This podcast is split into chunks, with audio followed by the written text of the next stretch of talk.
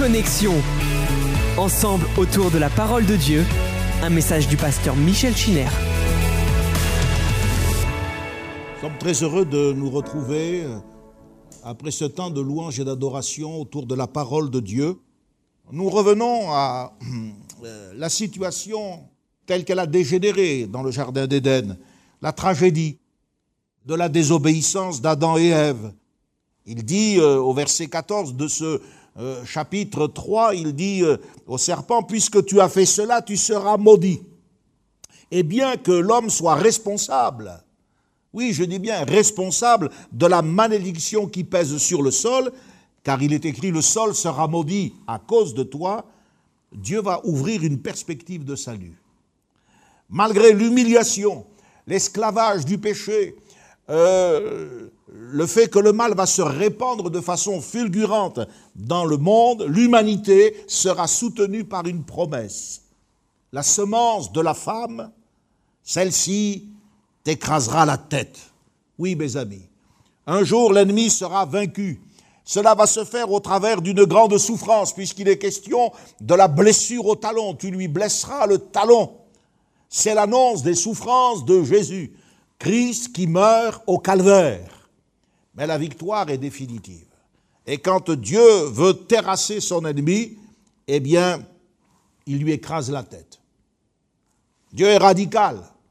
Avec lui, il n'y a pas de, de demi-mesure. La victoire sur le péché ne peut pas être une victoire euh, euh, euh, qui peut être améliorée. David l'avait bien compris. Il connaissait Dieu, David. Et malgré sa sensibilité poétique, eh bien, il pouvait dire dans le psaume 68, oui, Dieu brisera la tête de ses ennemis, le sommet de la tête de ceux qui vivent dans le péché. C'était clair, c'était net. C'est ainsi, c'est de cette manière que vous devez triompher du mal. Vous ne devez pas le laisser subsister. Vous ne devez pas le tolérer dans votre vie. Mais cette victoire ne peut pas se faire sans sans des souffrances. Et les souffrances, ce sont celles de Jésus-Christ qui nous a rachetés, qui nous a libérés, mais ce sont aussi toutes les luttes que nous devons euh, soutenir lorsque, voyant que la chair a des désirs contraires à ceux de l'esprit, nous donnons la priorité à l'esprit en faisant mourir les membres de notre chair. Je ne sais pas si vous avez remarqué dans ce texte de Genèse 3, quand Dieu confronte les, acteurs de ce drame de la chute, Dieu n'interroge pas le serpent. Celui-ci n'est pas autorisé à présenter sa version des faits. C'est à Adam qu'il dit Où es-tu Qu'as-tu fait? Mais le serpent n'est pas interrogé. Le diable est obligé d'écouter en silence l'énoncé du jugement divin. Il ne peut rien répliquer. D'ailleurs, il ne réplique rien tu seras maudit entre tous les animaux des champs. Ce verset laisse penser que la rébellion a touché tout le règne animal et que probablement euh, dans celui-ci, eh bien, euh, au niveau des animaux domestiques et des animaux sauvages, de profondes métamorphoses se sont aussi euh, opérées. Dieu dit au serpent, tu marcheras sur ton ventre. C'est intéressant de lire dans le Lévitique, et voyez, c'est le mérite d'un commentaire, à partir d'un texte de trouver dans l'Écriture toutes les ramifications de compréhension possibles. Dans le Lévitique au chapitre 11, verset 42, eh bien il est dit, vous aurez en abomination tout reptile qui rampe sur la terre et tout ce qui se traîne sur le ventre. Donc, tous les animaux rampants sont considérés comme impurs. Et puis, il est dit, tu mangeras de la poussière. Tu marches sur ton ventre, tu rampes, mais tu mangeras. Manger la poussière, c'est l'image de l'humiliation, de l'abaissement le plus total. Dieu annonce la défaite du serpent. Dieu annonce la défaite de Satan. Comme lorsque nous disons de quelqu'un, dans un match, il a mordu la poussière. Si vous lisez, euh, cela va apparaître euh, sur votre écran, le prophète Michée, au chapitre 7 et au verset 16, Il est dit, les nations seront confuses. Elles euh, euh, lécheront la poussière comme le serpent, comme les reptiles de la terre. Elles seront saisies de frayeur et elles trembleront devant l'Éternel notre Dieu. Voilà donc comment, au travers d'un langage imagé, euh, mordre la poussière, manger la poussière, ramper sur son ventre, le Seigneur déclare impur le péché excessivement mauvais, euh, souillant la, et apportant la corruption, et il euh, annonce la défaite du diable. Dieu dit aussi à Satan, je mettrai inimitié entre toi et la femme, entre ta descendance et sa descendance.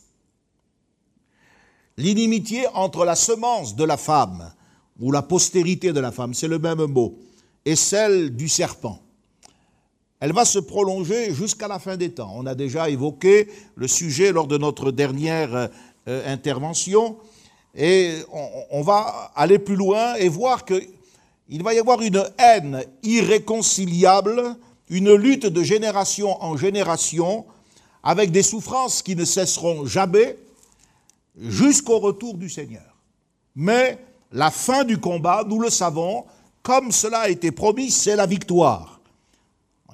Et il n'y a pas moyen d'arranger cela. C'est Dieu lui-même qui a dit je mettrai. C'est Dieu qui met. Il est à l'origine de cette inimitié. Donc ce n'est pas la peine d'essayer de s'arranger, de faire des compromis avec euh, ce que la Bible appelle les fils du malin. Ceux euh, qui euh, n'ont peut-être que l'apparence de la vérité, mais qui en renient qui en fait la force. De la même manière que nous le verrons dans quelque temps, Cain va se jeter sur Abel alors qu'il est en train d'offrir un sacrifice. Il n'y a rien de plus pieux extérieurement euh, parlant que d'offrir un sacrifice. Non, c'est Dieu qui a engagé la bataille. Et parce que c'est Dieu qui a dit je mettrai, eh bien, euh, il faut voir dans cette inimitié entre la femme et le serpent, entre la postérité de la femme et celle du serpent, il faut voir autre chose que, que la simple répulsion que nous éprouvons en face des serpents. Cela est, est certainement le premier niveau. Dieu prononce un jugement contre le diable. Et on ne reviendra jamais assez sur cette vérité que je vous présente déjà sous différents angles depuis plusieurs euh, fois. Cette victoire sera le, le fait de Jésus-Christ sur la croix. Non seulement de Jésus-Christ sur la croix, ça c'est entendu, mais aussi ce sera le fait des croyants dans leur marche avec Dieu et dans leur pèlerinage terrestre. Il est dit dans Romains 16, verset 20, je crois que cela va aussi apparaître, le Dieu de paix écrasera bientôt. Bientôt signifie littéralement rapidement, en vitesse. Voilà. Dieu de paix va écraser rapidement Satan sous vos pieds. Et puis dans l'Apocalypse, chapitre 12, au verset 11, il est question des vainqueurs. Ils l'ont vaincu à cause du sang de l'agneau et à cause de la parole de leur témoignage, parce qu'ils n'ont pas aimé leur vie jusqu'à craindre la mort. Donc on se rend compte que les vainqueurs, ceux qui triomphent, comme Jésus a triomphé, vont éprouver quelque chose des souffrances de Christ. La douleur de la blessure qui est faite au talon va les atteindre également. Ce sera des persécutions, euh, des combats, des épreuves. Quand on lit l'Apocalypse, il ne faut pas être mauvais d'entendre Jésus dire à celui qui vaincra, Ô vainqueur, je donnerai à manger de l'arbre de vie qui est dans le paradis de Dieu. Au vainqueur, je donnerai un nom nouveau. Oui, nous sommes destinés, malgré la défaite euh, initiale du péché, nous sommes destinés à la victoire. C'est pour cela que ce texte de Genèse 3.15, Genèse 3.15, Genèse 3.16, Jean 3.16, vous voyez, c'est facile à retenir. Ce sont des procédés mnémotechniques qui doivent nous permettre de comprendre que euh, d'une part, la première promesse de rédemption a lieu dans le Jardin d'Éden, avant que le couple soit expulsé, mais Jean 3,16, car Dieu a tant aimé le monde qu'il a donné son Fils, Jésus, afin que quiconque croit en lui ne périsse point, mais qu'il ait la vie éternelle. Genèse 3,15 est appelé par les théologiens le protévangile c'est-à-dire l'évangile qui se situe au commencement, le premier évangile en quelque sorte, l'évangile avant les évangiles. En tout cas, c'est, certain, c'est la première promesse de salut. La Genèse donc nous présente euh, un Dieu créateur, plein de sagesse, plein de puissance, il construit l'univers par sa parole, et on a vu quelques aspects de la dimension de cet univers. Maintenant, si on rentrait dans l'infiniment petit, si on parlait de la vie de l'homme, de la conception de l'homme dans le sein maternel, on serait aussi euh, ébranlé, tellement la sagesse, l'intelligence et la puissance de Dieu sont visibles comme à l'œil nu. Mais la sagesse, la Genèse, nous présente aussi un Dieu lent à la colère, un Dieu qui cherche à éveiller dans l'homme la conscience de son péché. La preuve, c'est que ce Dieu qui convoque le premier tribunal dans le Jardin d'Éden condescend à expliquer les motifs de sa sentence. Il prend le temps. La terre n'a pas englouti Adam. Pourtant, ça s'est, passé dans certaines circonstances. Quand Corée et sa bande ont voulu contester l'autorité de Moïse et d'Aaron, la terre s'est ouverte, ça a été une création, quelque chose d'inouï, et elle a englouti ces hommes avec leur famille. Le feu n'est pas non plus descendu là pour consumer Adam, Ève et le serpent. Cela aurait pu se faire puisque les fils d'Aaron, quand ils sont rentrés, semble-t-il, dans un état d'ébriété dans, le sanctuaire, ils ont été dévorés par le feu qui est sorti de devant l'Éternel. Adam et Ève n'ont pas été jetés non plus, enchaînés dans les abîmes. Pourtant, c'est bien ce que la Bible dit au sujet des démons qui ont abandonné leur demeure, qui n'ont pas su garder leur dignité. La Bible dit que Dieu les a enchaînés éternellement dans le tartare, les abîmes. Non, Dieu va sanctionner Adam et Ève. Mais s'il ne nous punit pas selon nos iniquités, comme nous l'avons lu, il y a la pénalité. Travail pénible, souffrance, mort. La miséricorde du Seigneur se, démontre parce que tout en sanctionnant l'homme et la femme, Dieu leur offre un sursis. Il dit, tu mangeras ton pain. Cela signifie que la vie va continuer. Il va y avoir un délai pour le coupable. Et Adam va voir sa vie être prolongée, comme Dieu va le faire plus tard avec le, le célèbre roi Ézéchias, auquel il va ajouter 15 années de vie, alors qu'Ézéchias était condamné à cause d'un ulcère. Ézéchias a chanté un cantique, c'est peut-être quelque chose que vous pourriez lire euh, en, complément de, de, ces commentaires. Vous trouverez le cantique d'Ézéchias au chapitre 38 du prophète Ésaïe. Est-ce que Adam euh, a chanté un cantique? Est-ce que Adam a dit comme, comme Ézéchias, euh, par exemple, que dirais-je? Il m'a répondu, il m'a exaucé. Après avoir été ainsi affligé, Seigneur, c'est par tes bontés qu'on jouit de la vie. C'est par elles que je respire encore. Tu me rétablis, tu me rends la vie. Même mes souffrances sont devenues mon salut. Tu as pris plaisir à retirer mon âme de la fosse du néant. Tu as jeté derrière toi tous mes péchés. Ce n'est pas le séjour des morts qui te loue. C'est le vivant, le vivant comme moi aujourd'hui. Peut-être qu'Adam a, entonné un hymne à la vie. En tout cas, il est d'humeur joyeuse, puisque quand Dieu va lui présenter Ève, eh bien, il va dire, euh, euh, on va l'appeler Isha, parce qu'elle a été prise de l'homme, Ish. Et puis ensuite, il lui dira, tu seras la mère de tous les vivants. Il est content, c'est un hymne à la vie, un hymne au pardon. Sa femme va enfanter. Dieu ne lui reprend pas la vie. La miséricorde va triompher du jugement. Adam croit dans le pardon de Dieu. Et c'est ce qui explique justement qu'il donnera à Ève, qui est quand même responsable d'avoir introduit euh, par sa, sa, communion avec le, avec le mensonge du diable, le péché dans le monde, il va la nommer la mère de tous les vivants. La mère de tous les vivants. Quelqu'un m'a posé la question, j'y réponds parce que ça fait partie, euh, elle est plus théologique. Est-ce qu'Adam sera sauvé? Personnellement, oui. Je pense qu'Adam a cru dans le pardon de Dieu et, et qu'il euh, a été euh, rétabli dans la communion avec le Seigneur. Le chapitre 5, du verset 1 à 5 de la Genèse, nous montre que Dieu a ajouté plus de 800 ans de vie à Adam. Plus de 800 ans de vie. La mort en tant que telle pénalité liée au péché est différée de plus de 800 ans. Adam va vivre 930 ans.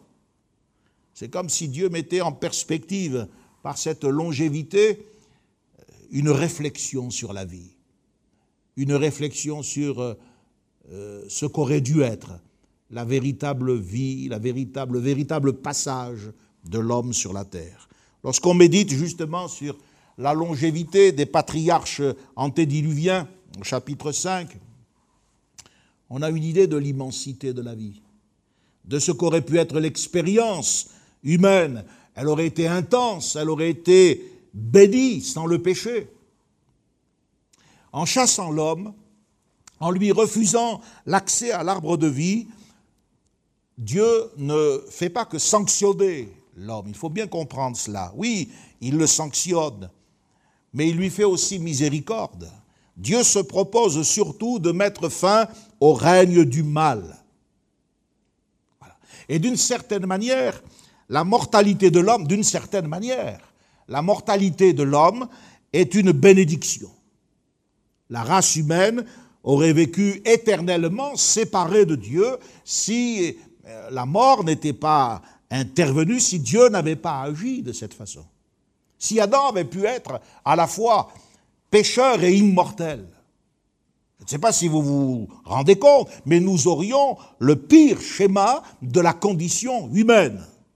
À la fois pécheur et immortel. L'homme aurait acquis des forces qui relèvent de l'immortalité, de la divinité, car Dieu seul est immortel. Et c'est ce qui fait comprendre la parole de Dieu, empêchons-le d'étendre sa main, car voici l'homme est devenu maintenant comme l'un de nous. Et il s'en serait servi, hélas, non pas pour le bien, mais pour le mal. Donc l'expulsion du Jardin d'Éden est un châtiment, oui, et en même temps c'est un bienfait. Adam aurait pu devenir aussi puissant dans le mal que les anges déchus. Mais avec la mort, il y a le renouvellement des générations. Et avec la naissance de l'enfant, il y a comme un nouveau départ. Et c'est là que, voyez-vous, Dieu a entrepris le travail de rédemption de l'humanité. Ce que je voudrais faire remarquer, c'est que la bonté incompréhensible de Dieu, parce que c'est un crime de lèse-majesté qui a été commis en Éden, la bonté incompréhensible de Dieu se manifeste jusque dans ses jugements. Le le jugement a été prononcé. Mais malgré la sévérité, car il est dit à deux reprises que c'est une malédiction, euh, il ne peut, il ne peut que s'accomplir parce que Dieu est un Dieu qui ne ment pas. Et parce que Dieu ne ment pas, le jugement prononcé est irrévocable. Voilà pourquoi, chers amis qui m'écoutez, si vous n'avez pas fait la paix avec Dieu, eh bien, vous devez vous préoccuper de ce qui se passera à la fin. Dieu ne ment pas. Il ne ment pas quand il nous dit, euh, dans un langage qui n'est pas celui de la science, des vérités en rapport avec euh, l'univers, la création du monde, la mise en place de l'homme. Il ne ment pas. Dieu est un Dieu de vérité. Mais il ne ment pas non plus lorsque il prononce ses, ses jugements. Il y a trois choses dans la Bible qui sont en rapport avec le fait euh, que Dieu prononce une malédiction. Parce que maudire quelqu'un, c'est terrible, c'est grave. Euh, quand Dieu maudit, parce qu'il dit, tu seras maudit. Quand Dieu maudit, d'abord, il dénonce ouvertement le péché. Voilà, c'est ça qu'il faut comprendre. Un peu comme dans le cas de la femme adultère le livre des Nombres au chapitre 5 et au verset 21 et 23 nous raconte une scène, peut-être que ça va apparaître, euh, nous raconte une scène euh, d'une femme qui est, euh, le mari a un esprit de jalousie. Alors il y a toute une cérémonie pour vérifier si, étant sous l'emprise et l'autorité de son mari, celle-ci ne l'a pas trompé, n'a pas été infidèle. Et le, le souverain sacrificateur devait prononcer cette parole, que l'Éternel te livre à la malédiction et à l'exécration au milieu de ton peuple. On ne savait pas si elle avait ou non commis le mal, si le, jugement du mari était plutôt un ressentiment euh, que quelque chose de, vérifié. Alors, euh, il y avait toute une cérémonie, un, petit peu comme euh, le jugement de Dieu, lors d'Ali, du Moyen Âge. On mettait à l'épreuve cette femme. Elle devait boire quelque chose, et s'il ne se produisait rien, elle était exempte du mal. Mais s'il y avait des effets dans sa, sa santé, dans sa constitution, que l'Éternel te livre à la malédiction et à l'exécration au milieu de ton peuple. Le péché est dénoncé. Quand Dieu maudit, c'est parce qu'il dénonce le péché. Il le met en lumière. Et il ne faut pas oublier que tout ce qui est caché sera un jour découvert. Ensuite, quand Dieu est amené à maudire, c'est parce qu'il exerce un jugement sur le péché. Donc il dénonce le péché, mais ensuite il le juge. Le péché n'est pas quelque chose de neutre. C'est pas quelque chose que l'on peut présenter à Dieu, ça, ça suscite sa colère. Et c'est pour cela que euh, tous les verbes qui nous parlent du pardon euh, portent en eux cette idée de couvrir le péché. Parce que quand il est couvert, non pas dissimulé, Dieu ne le voit plus. Ça n'irrite plus sa colère. Regardez ce que dit le Deutéronome, chapitre 29, 19 et 20. Je pense que là aussi, ça pourrait apparaître que personne, après avoir entendu les paroles de cette alliance, contractée avec serment, ne se glorifie dans son cœur et ne dise J'aurai la paix, quand même je suivrai les penchants de mon cœur et, que j'ajouterai l'ivresse à la soif. L'Éternel ne voudra pas lui pardonner. Mais alors la colère et la jalousie de l'Éternel s'enflammeront contre cet homme. Toutes les malédictions écrites dans ce livre reposeront sur lui et l'Éternel effacera son nom de dessous les cieux. Donc la malédiction, c'est d'abord le fait de dénoncer le péché. Est-ce que c'est vrai? Et c'est le jugement dont je vous ai parlé. Vous trouverez les détails de ce texte dans Nombre, chapitre 5, versets 21 à 23. Mais maintenant que c'est vrai, que c'est avéré, alors Dieu juge le péché. Et c'est ce que nous venons de lire. Enfin, troisièmement, et ça c'est quelque chose qui va peut-être heurter notre conception euh, de Dieu, mais je vous rappelle que un des grands axiomes de la théologie chrétienne, c'est que Dieu est tel qu'il se révèle. Dieu n'est pas tel que nous l'imaginons. Dieu n'est pas tel que les hommes se le sont fabriqués. Dieu n'est pas le produit de ce bout de calcium que nous avons entre nos deux oreilles et qu'on appelle le cerveau. Non, Dieu, de toute éternité, est là. J'aime bien ce texte du livre des Proverbes au chapitre 8, au sujet de la sagesse personnifiée. Il nous est dit que lorsque Dieu a tracé un cercle euh, euh, pour la terre, il est dit, j'étais là. Vous et moi, nous n'y étions pas. Dieu dit à Job, est-ce que tu étais là? Le premier des hommes? Non. Mais la sagesse a pu dire, j'étais là. Dieu est là de toute éternité. Dieu, c'est un Dieu trinitaire de tout temps. Et ce Dieu de toute éternité, il est tel qu'il se révèle et pas tel que je voudrais qu'il soit. Je ne peux pas m'accommoder euh, avec lui sur la base d'une idole, d'une imagerie mentale. Écoutez ce que Dieu dit dans, Jérémie 29, 18. Je pense que ça va aussi apparaître. Dieu dit, c'est Dieu qui parle, je les poursuivrai par l'épée, par la famine et par la peste je les rendrai un objet d'effroi pour tous les royaumes de la terre, un sujet de malédiction, de désolation, de moquerie et d'opprobre parmi toutes les nations où je les chasserai parce qu'ils n'ont pas écouté mes paroles, dit l'Éternel.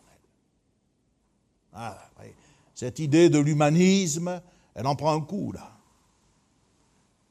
Premièrement, je vois que quand euh, Dieu parle de la sorte, c'est-à-dire quand Dieu maudit, il prononce une malédiction parce qu'il dénonce ouvertement le péché. Deuxièmement, il prononce une malédiction parce qu'il exerce un jugement sur le péché. Et troisièmement, quand Dieu prononce une malédiction, c'est parce qu'il amène le malheur sur celui qui pêche. On se rassure beaucoup trop vite aujourd'hui en disant Dieu, même chez nous les évangéliques, Dieu est le péché, mais il aime le pécheur. Il ne faut pas oublier pourquoi Dieu aime le pécheur Il ne faut pas oublier que si Dieu aime le pécheur, la Bible enseigne que la colère de Dieu demeure sur lui. Évangile de Jean. C'est pour cela que l'amour de Dieu est suscité, parce que la colère de Dieu demeure sur lui. Elle ne va pas venir, elle y est déjà. Elle y est. Quand vous prenez conscience de cela, si vous ne vous convertissez pas à Christ dans la minute qui suit, c'est que vous êtes endurci à un point tel que même votre salut peut être remis en cause. Tu es poussière et tu retourneras à la poussière. Ces mots que vous avez certainement entendus et que l'humanité a entendus depuis des générations devant chaque tombe, Écoutez bien, ce ne sont pas les mots d'un pasteur, ce ne sont pas les mots d'un prêtre.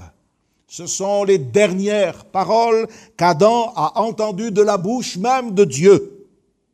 Si vous regardez bien le texte de Genèse 3, vous verrez qu'ensuite, après avoir dit cela, Dieu ne parle plus qu'à lui-même. Verset 22. L'homme est devenu comme l'un de nous, empêchons-le d'étendre sa main, etc., de vivre éternellement. Et c'est là, dans le plus grand silence, dans le plus grand silence que Dieu a revêtu nos premiers parents d'habits de peau. Je ne sais pas si vous sentez le poids de ce silence, sans un mot. Adam est sans excuse. Mais au moment où Dieu le juge, où Dieu dévoile son péché, où Dieu lui montre les conséquences terribles, Dieu va le revêtir. Et c'est ça la miséricorde incompréhensible de Dieu. L'effet immédiat du péché, c'est que l'âme est en quelque sorte dépouillée de son innocence, de tout ce qui fait sa gloire. Adam, dans sa nudité, était-il revêtu euh, d'une auréole de gloire? Nous ne le savons pas, nous savons une chose, c'est que ce temps était un temps d'innocence. Et que cette nudité n'est pas à mettre avec l'impudicité. C'était euh, à mettre en, rapport avec son honneur. Mais quand il a péché, il a perdu cet honneur. Il est dépouillé de son innocence, dépouillé de tout ce qui fait sa gloire. Mais ce Dieu qui a tout créé, ce Dieu qui a donné à la matière euh, cette énergie pour euh, euh, la revêtir d'herbes, d'arbres, ce Dieu qui revêt les lys des champs, nous dit le Seigneur Jésus, il revêt aussi la nudité du pécheur. Il le couvre, il ne l'abandonne pas, il en prend soin. Revêtir quelqu'un de son vêtement, c'est comprendre ses besoins, c'est compatir à sa souffrance, c'est être ému devant son dénuement. Ses vêtements, nous le verrons plus tard, sont le premier remède au péché.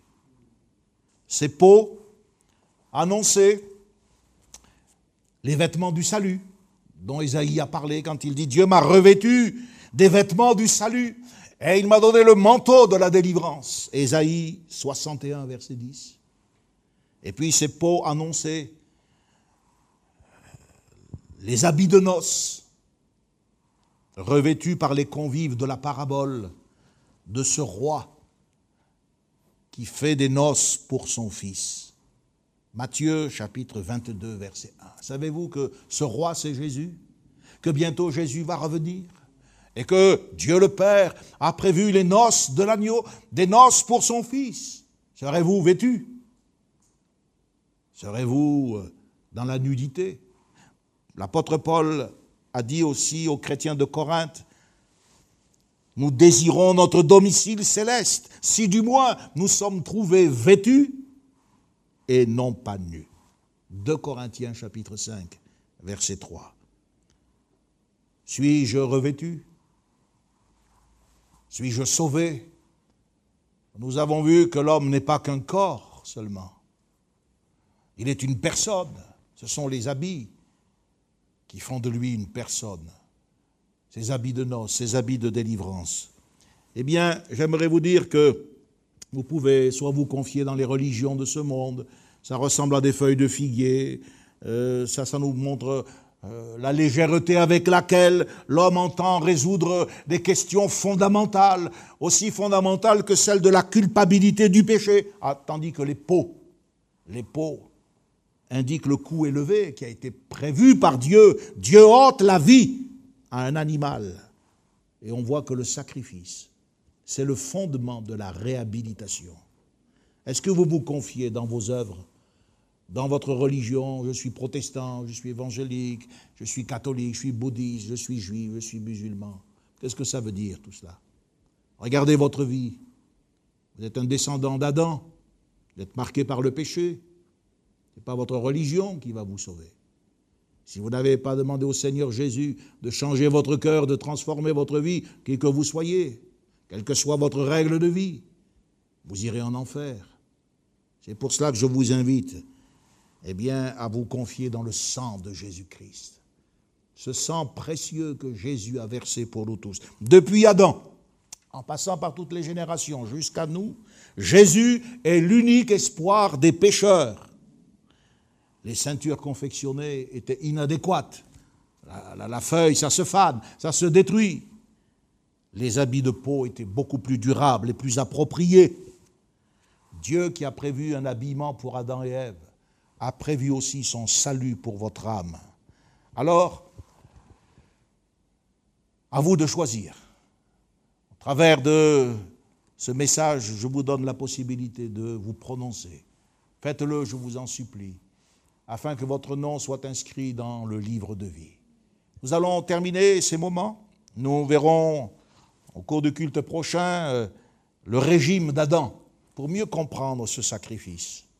Et ensuite, nous irons vers des, sentiers plus difficiles. Je pense que les adolescents et les enfants m'attendent encore à ce virage, quand on va parler des fils de Dieu, des géants, etc. Eh bien, écoutez, chaque chose en son temps, nous y arriverons. Que Dieu vous bénisse. Je donne rendez-vous euh, à tous ceux qui sont intéressés, surtout à ceux qui m'ont posé des questions sur les astéroïdes, etc., euh, mardi soir. Prenez bien toutes vos dispositions. Et vous, les parents, aidez-les. Aidez-les en prenant des notes, en prenant des références. Et puis en leur offrant euh, peut-être l'occasion de, mieux comprendre ces choses, en les dirigeant vers des ouvrages spécialisés, honnêtes, qui viendront bien sûr compléter abondamment ce que je n'ai fait Pour l'instant, si vous le voulez bien, nous allons prier afin que Dieu vous bénisse et que Dieu bénisse sa parole. Seigneur, merci pour ta grande miséricorde. Merci parce que à la fois tu nous montres combien tu es le péché, combien tu es prêt à prendre des mesures radicales pour triompher du mal, combien, Seigneur, tes sentences sont claires et, justes à l'égard de ceux qui pêchent. Et en même temps, Seigneur, tu es plein de miséricorde, tu, nous donnes du temps, tu nous expliques, tu nous amènes à comprendre. Et même tu te proposes, Seigneur, de nous sauver et de nous revêtir de ton salut. Oui, nous ne savons pas si Adam a chanté un cantique, mais avec Ézéchias, nous chantons un cantique, car tu nous as revêtus des vêtements du salut. Seigneur, sois béni parce que ce ne sont pas ceux qui sont dans le péché, dans la mort, qui te louent, mais ce sont les vivants. Et nous te remercions parce que cette vie, tu nous l'as fait parvenir au travers de Jésus-Christ. Merci de bénir tous ceux qui ont assisté à ce culte, qui ont adoré, qui ont chanté, qui ont loué ton, ton beau nom et qui ont écouté ta bonne parole. Merci de nous bénir et de nous préparer pour la réunion de mardi soir. Au nom de Jésus, nous te le demandons. Merci Père. Amen. Connexion. Ensemble autour de la parole de Dieu. Un message du pasteur Michel Chiner.